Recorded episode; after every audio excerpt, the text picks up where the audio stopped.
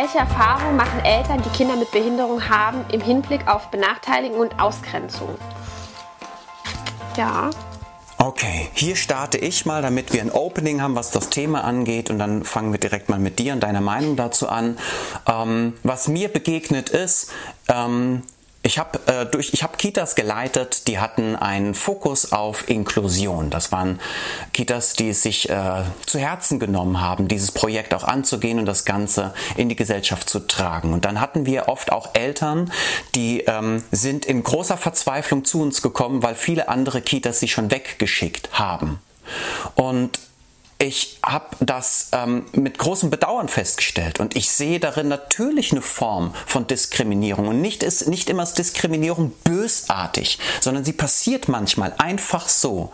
Und deswegen würde ich gerne mal fragen, welche Erfahrung hast du zu dem Thema gemacht, das du auch gerade vorgelesen hast?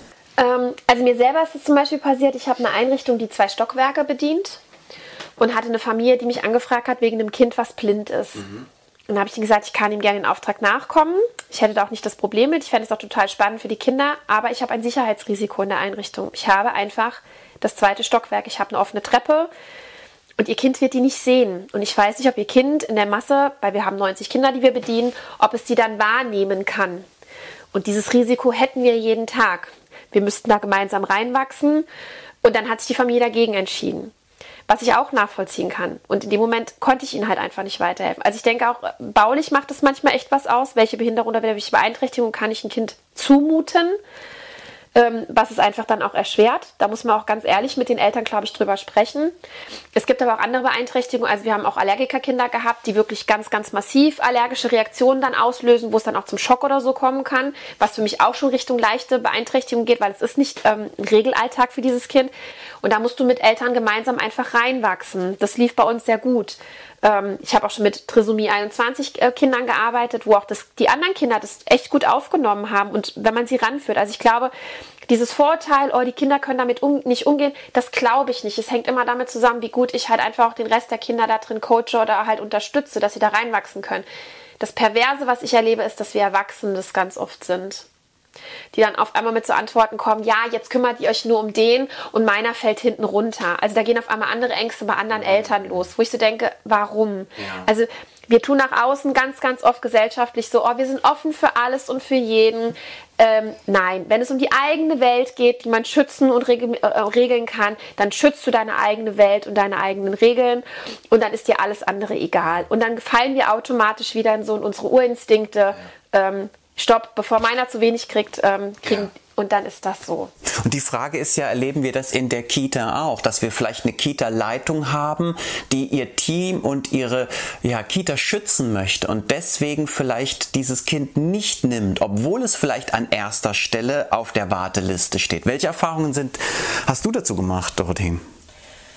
Ja, mir fallen leider viele diskriminierende Erfahrungen ein, die ich da noch als ähm, externe Fachkraft gemacht habe, wo das Kind nicht an Material durfte wie die anderen. Die Aussage war, gib dem doch nicht die, die äh, Mandala-Blätter, die sind für die älteren Mädchen, die schon schön malen können.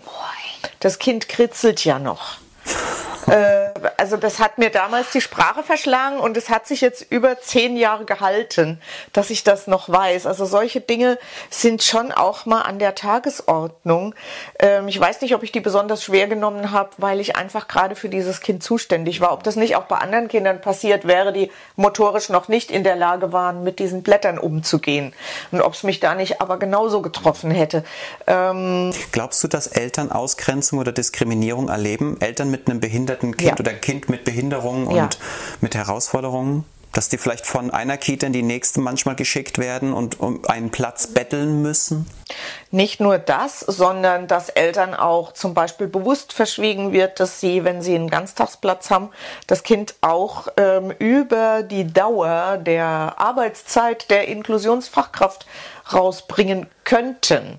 Also vielen Eltern wird heute noch sehr gut ähm, verkauft tatsächlich, dass das Kind genauso lang kommen kann, wie die Stunden der E-Kraft sind. Es ist aber nicht das Kind der E-Kraft, es ist ein Kind in dem Kindergarten. Mhm. Also da erleben die eine Diskriminierung, vielleicht erleben sie sie gar nicht. Vielleicht ist ihnen das einfach nicht bewusst, aber es ist doch von irgendeiner Stelle aus aktiv diskriminiert.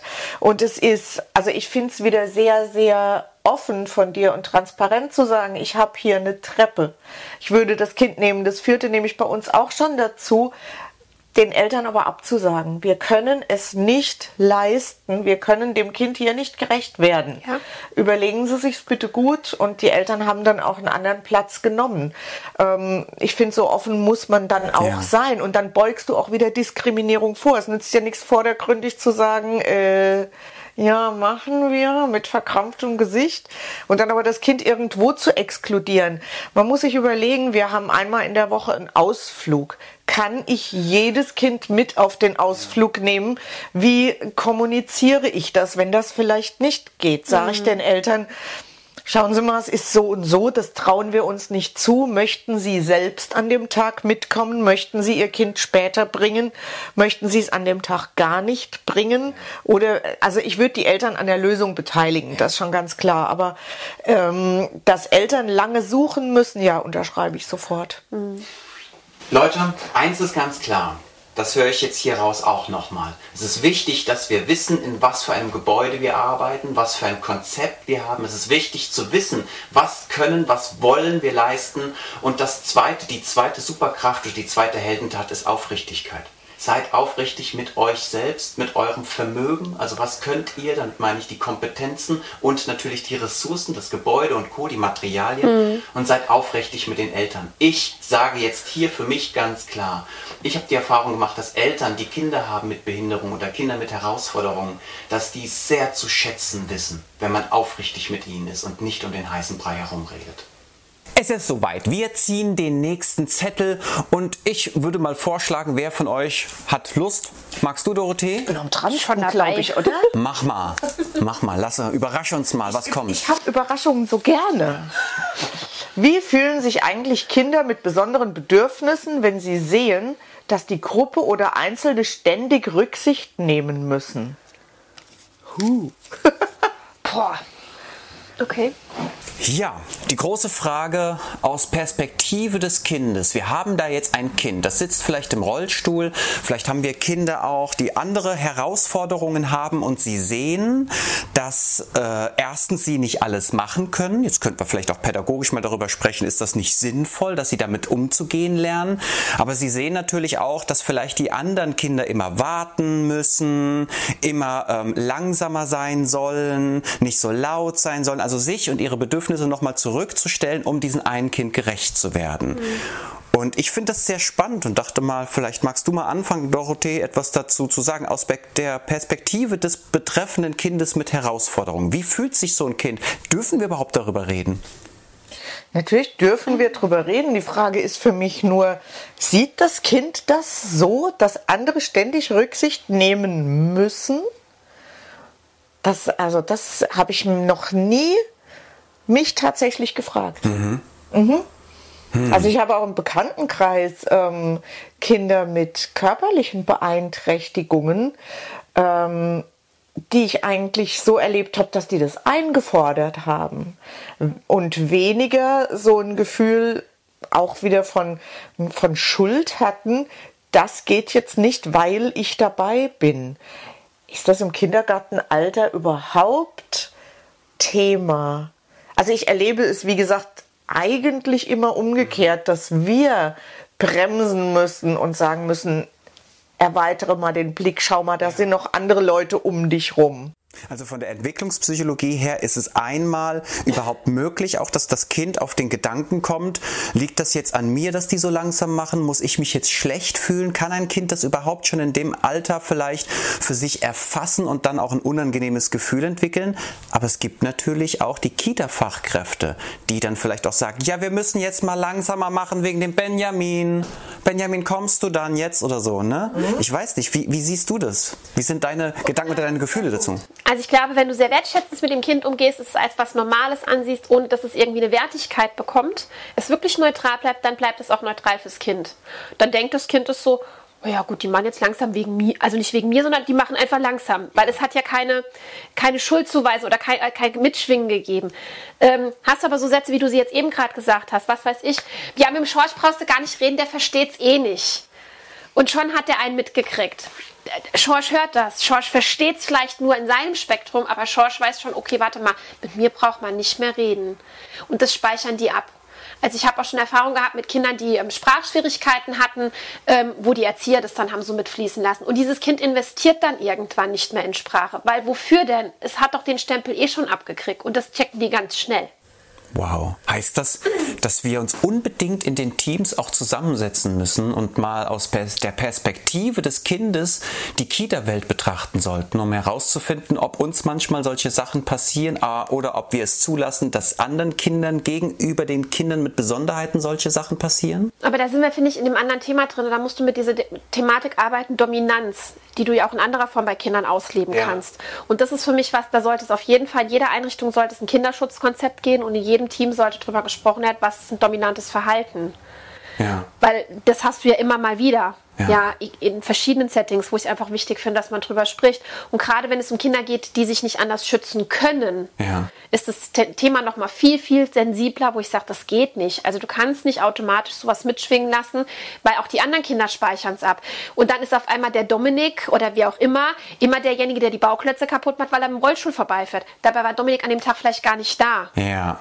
Oh, so wichtig. Hast du noch einen abschließenden Gedanken dazu? Ja, äh, die Wortwahl.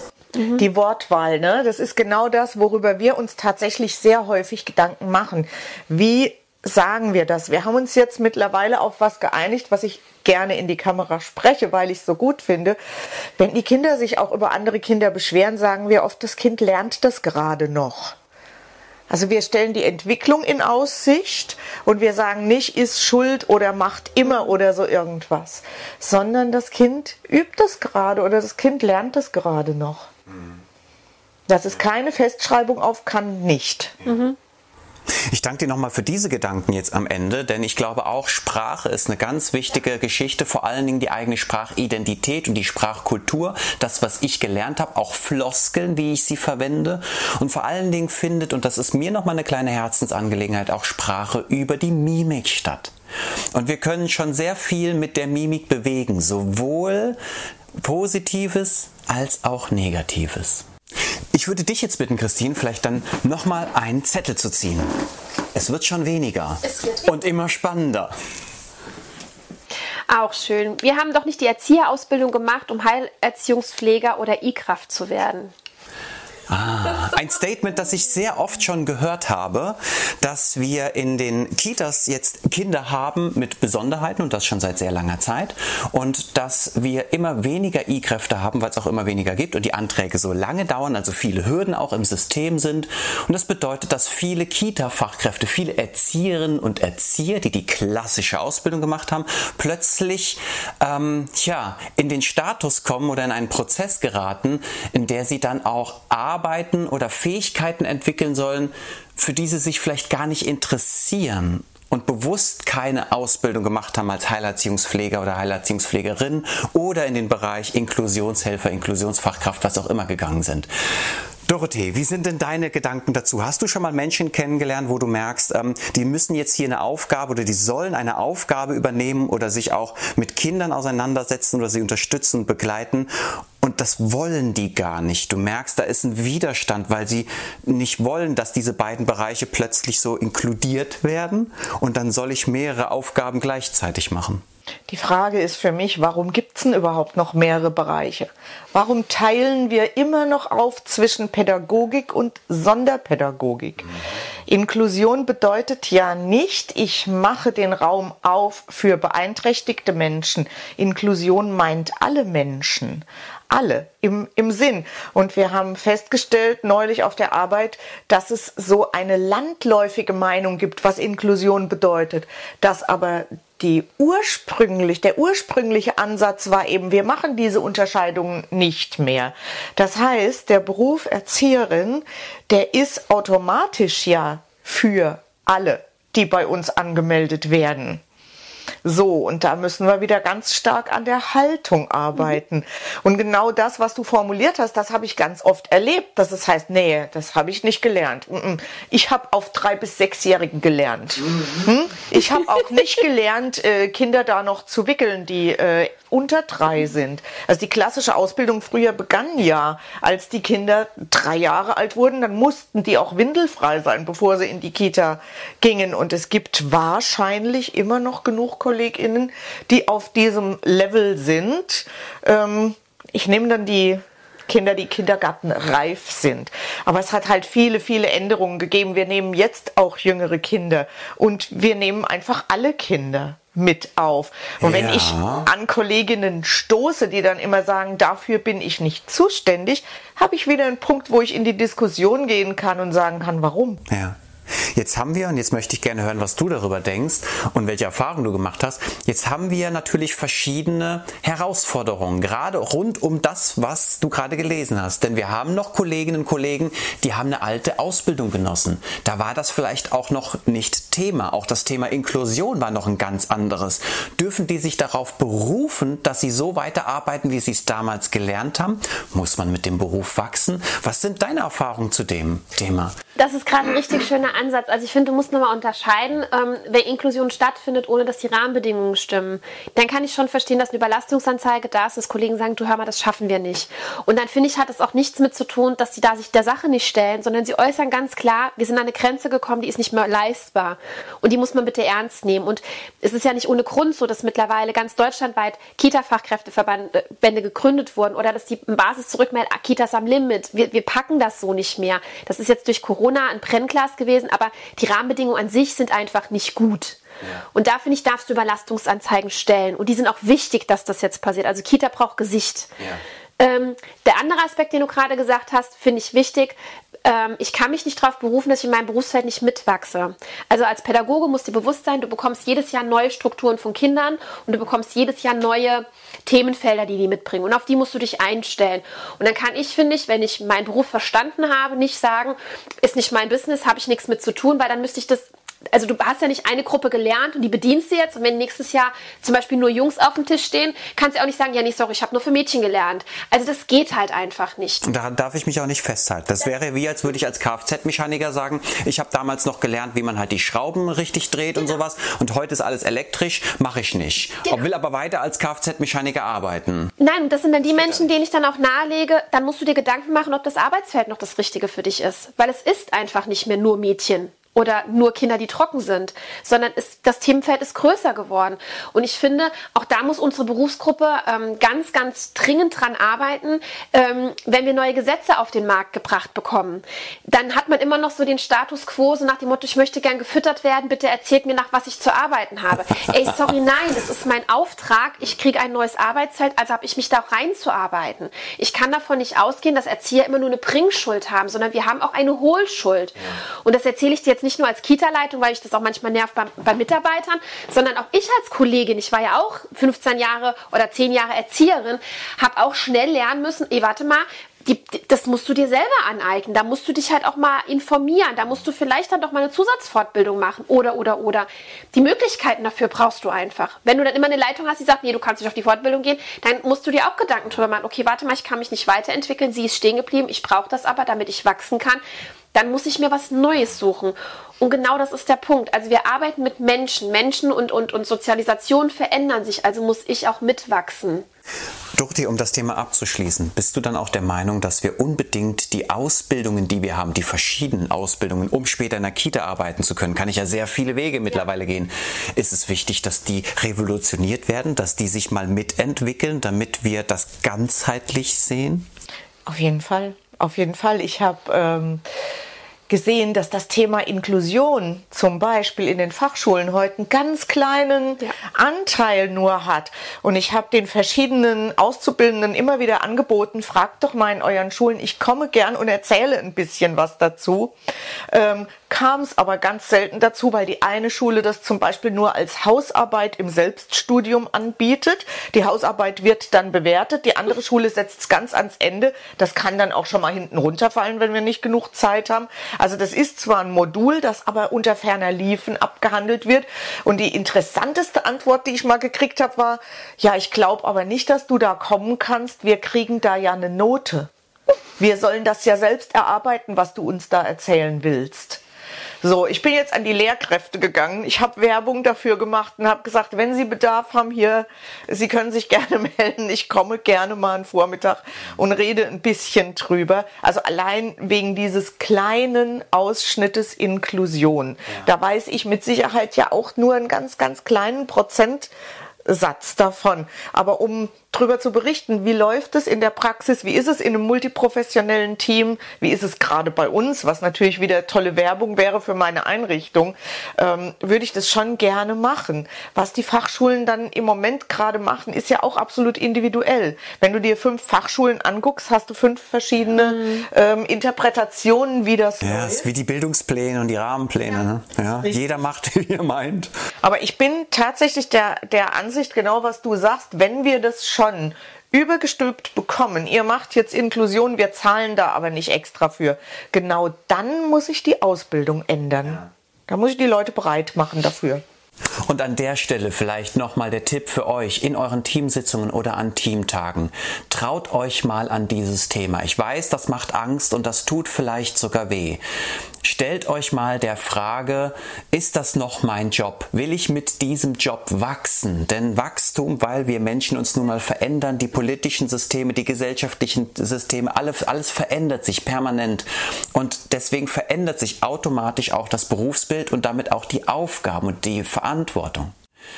Stellt euch mal diese Frage. Wer will das noch so? Wer will das nicht? Wer möchte lieber nur mit den Allerjüngsten? Wer mit den Ältesten arbeiten? Und passt das dann noch in die Philosophie des Berufs und in euer Konzept? Ihr seht, da kann man so viel für sich und für die Gemeinschaft gewinnen. An der Stelle werde ich jetzt mal einen neuen Zettel ziehen und gucken, womit ich euch jetzt mal in Konfrontation bringe. Kinder mit besonderen Bedürfnissen bringen dem Träger höhere Einnahmen. Könnte das auch problematisch werden? Hervorragend. Ich habe mal für einen Kita-Träger gearbeitet. Der fand es großartig, Kinder mit Besonderheiten zu nehmen, ähm, weil er dafür das Doppelte an Fördermitteln bekommen hat. Es war ihm nicht so wichtig äh, herauszufinden, ob seine Mitarbeiterinnen und Mitarbeiter das überhaupt wollen, ob sie das können, ob das Gebäude das hergibt, die Struktur, das Konzept, die Philosophie, sondern einzig und allein war der der Gedanke im Fokus, hey, wenn wir ein Kind mit besonderen Bedürfnissen nehmen, dann können wir das deklarieren und wir bekommen dann viel mehr Fördermittel. Welche Gedanken, welche Erfahrungen habt ihr zu dem Thema gemacht? Dorothee, magst du mal anfangen? Das ist so eine Sache, die ich bevorzugt in Schulen erlebt habe. Kindergärten weiß ich jetzt nicht so genau, da habe ich es noch nicht so erlebt. Aber das äh, wäre ja analog dazu, wenn ich sage, naja, nehme ich noch fünf Kinder mehr, dann habe ich mehr Einnahmen, dann kriege ich eine Stelle mehr. Ja, also das kannst du ja auch nicht einfach so machen. Und Dinge, die von oben runter einfach mal so entschieden werden, ohne dass die, die die tatsächliche Arbeit leisten, da mitgenommen werden, das kann ja gar nicht funktionieren. Wie soll das denn gehen? Du fragst deine Mitarbeitenden nicht, du entscheidest ganz alleine, ich mache das jetzt einfach mal so und so und setzt da was vor, ohne dass die Bedingungen stimmen. Na, dann gefährde ich ja schon wieder äh, den Kinderschutz, oder? Ja, dann ist die Basis meiner Entscheidung scheinbar die ähm, Finanzierung von Prozessen und Systemen anstatt die Pädagogik im Sinne von, ich äh, orientiere mich an den Bedürfnissen der Kinder. Das ist sowieso etwas, womit wir ständig in Kollision geraten. Ne? Um was geht's wirklich? Um die Kita als Wirtschaftsapparat, der funktionieren muss, oder um die Bedürfnisse der Kinder? Manchmal wirkt es, als seien die Dinge nicht miteinander kombinierbar. Vielleicht wird das die Herausforderung unserer Zeit. Christine, wie siehst du das eigentlich? Hast du damit schon Erfahrung gemacht, damit, dass ähm, es mehr Fördermittel für Kinder mit Besonderheiten gibt und dass das durchaus auch Herausforderungen birgt? Also dadurch, dass ja in Rheinland-Pfalz die Beitragsfreiheit Freiheit hast, ähm, hat es da nicht große Auswirkungen auf mhm. die Kita. Ähm, du, hast, du könntest eventuell mehr Personal bekommen. Das wäre nochmal eine Möglichkeit, aber dann hast du einen riesen Verwaltungsakt hinten dran und das klappt nicht unbedingt. Und da wissen auch, glaube ich, ganz, ganz viele we wenige Träger Bescheid wie sie das machen können oder was sie da machen könnten. Oft läuft es dann über die Kita-Leitung und da sind einige sehr gut aufgestellt, die dann auch für sorgen, ob sie irgendwie noch ein bisschen was ins Team mit reinholen können. Aber dann bleibt es bei den I-Kräften. Okay. Also an sich hast du da nicht wirklich einen Mechanismus entwickelt, ähm, wo das Land ähm, oder wo der Träger mit verdient. Ähm, aber den Ansatz, Ansatz, den du gerade hattest, die Gewichtigkeit, ähm, was Regierung, nenne ich es jetzt mal, äh, ähm, herausarbeitet, ähm, was gemacht werden muss und was dann unten bei der Basis ankommt, ohne dass man mit der Basis mal geredet hat. Ey, sorry, warum glaubst du, haben wir gerade im Moment die Kippstation im Bereich der Kitas? Also das ist ja die ganzen Jahre passiert. Man hört unten immer, die rufen seit 15 Jahren, 20 Jahren geht das Thema los. Hallo, da muss was passieren. Und du bekommst andauernd ähm, eine neue Gießkanne. Die Zweijährigen, die Einjährigen, Inklusion, weniger Personal. Jetzt darf demnächst jeder in der Kita arbeiten in einen oder anderen Bundesländern. Ähm, ja, herzlichen Glückwunsch. Also die da oben verlieren es und das wird äh, richtig kippen.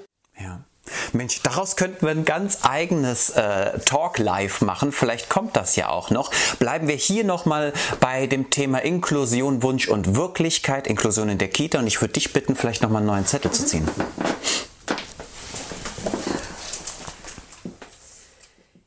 Oh, sehr schön. Sind Familienzentrum die Zukunft der Inklusion?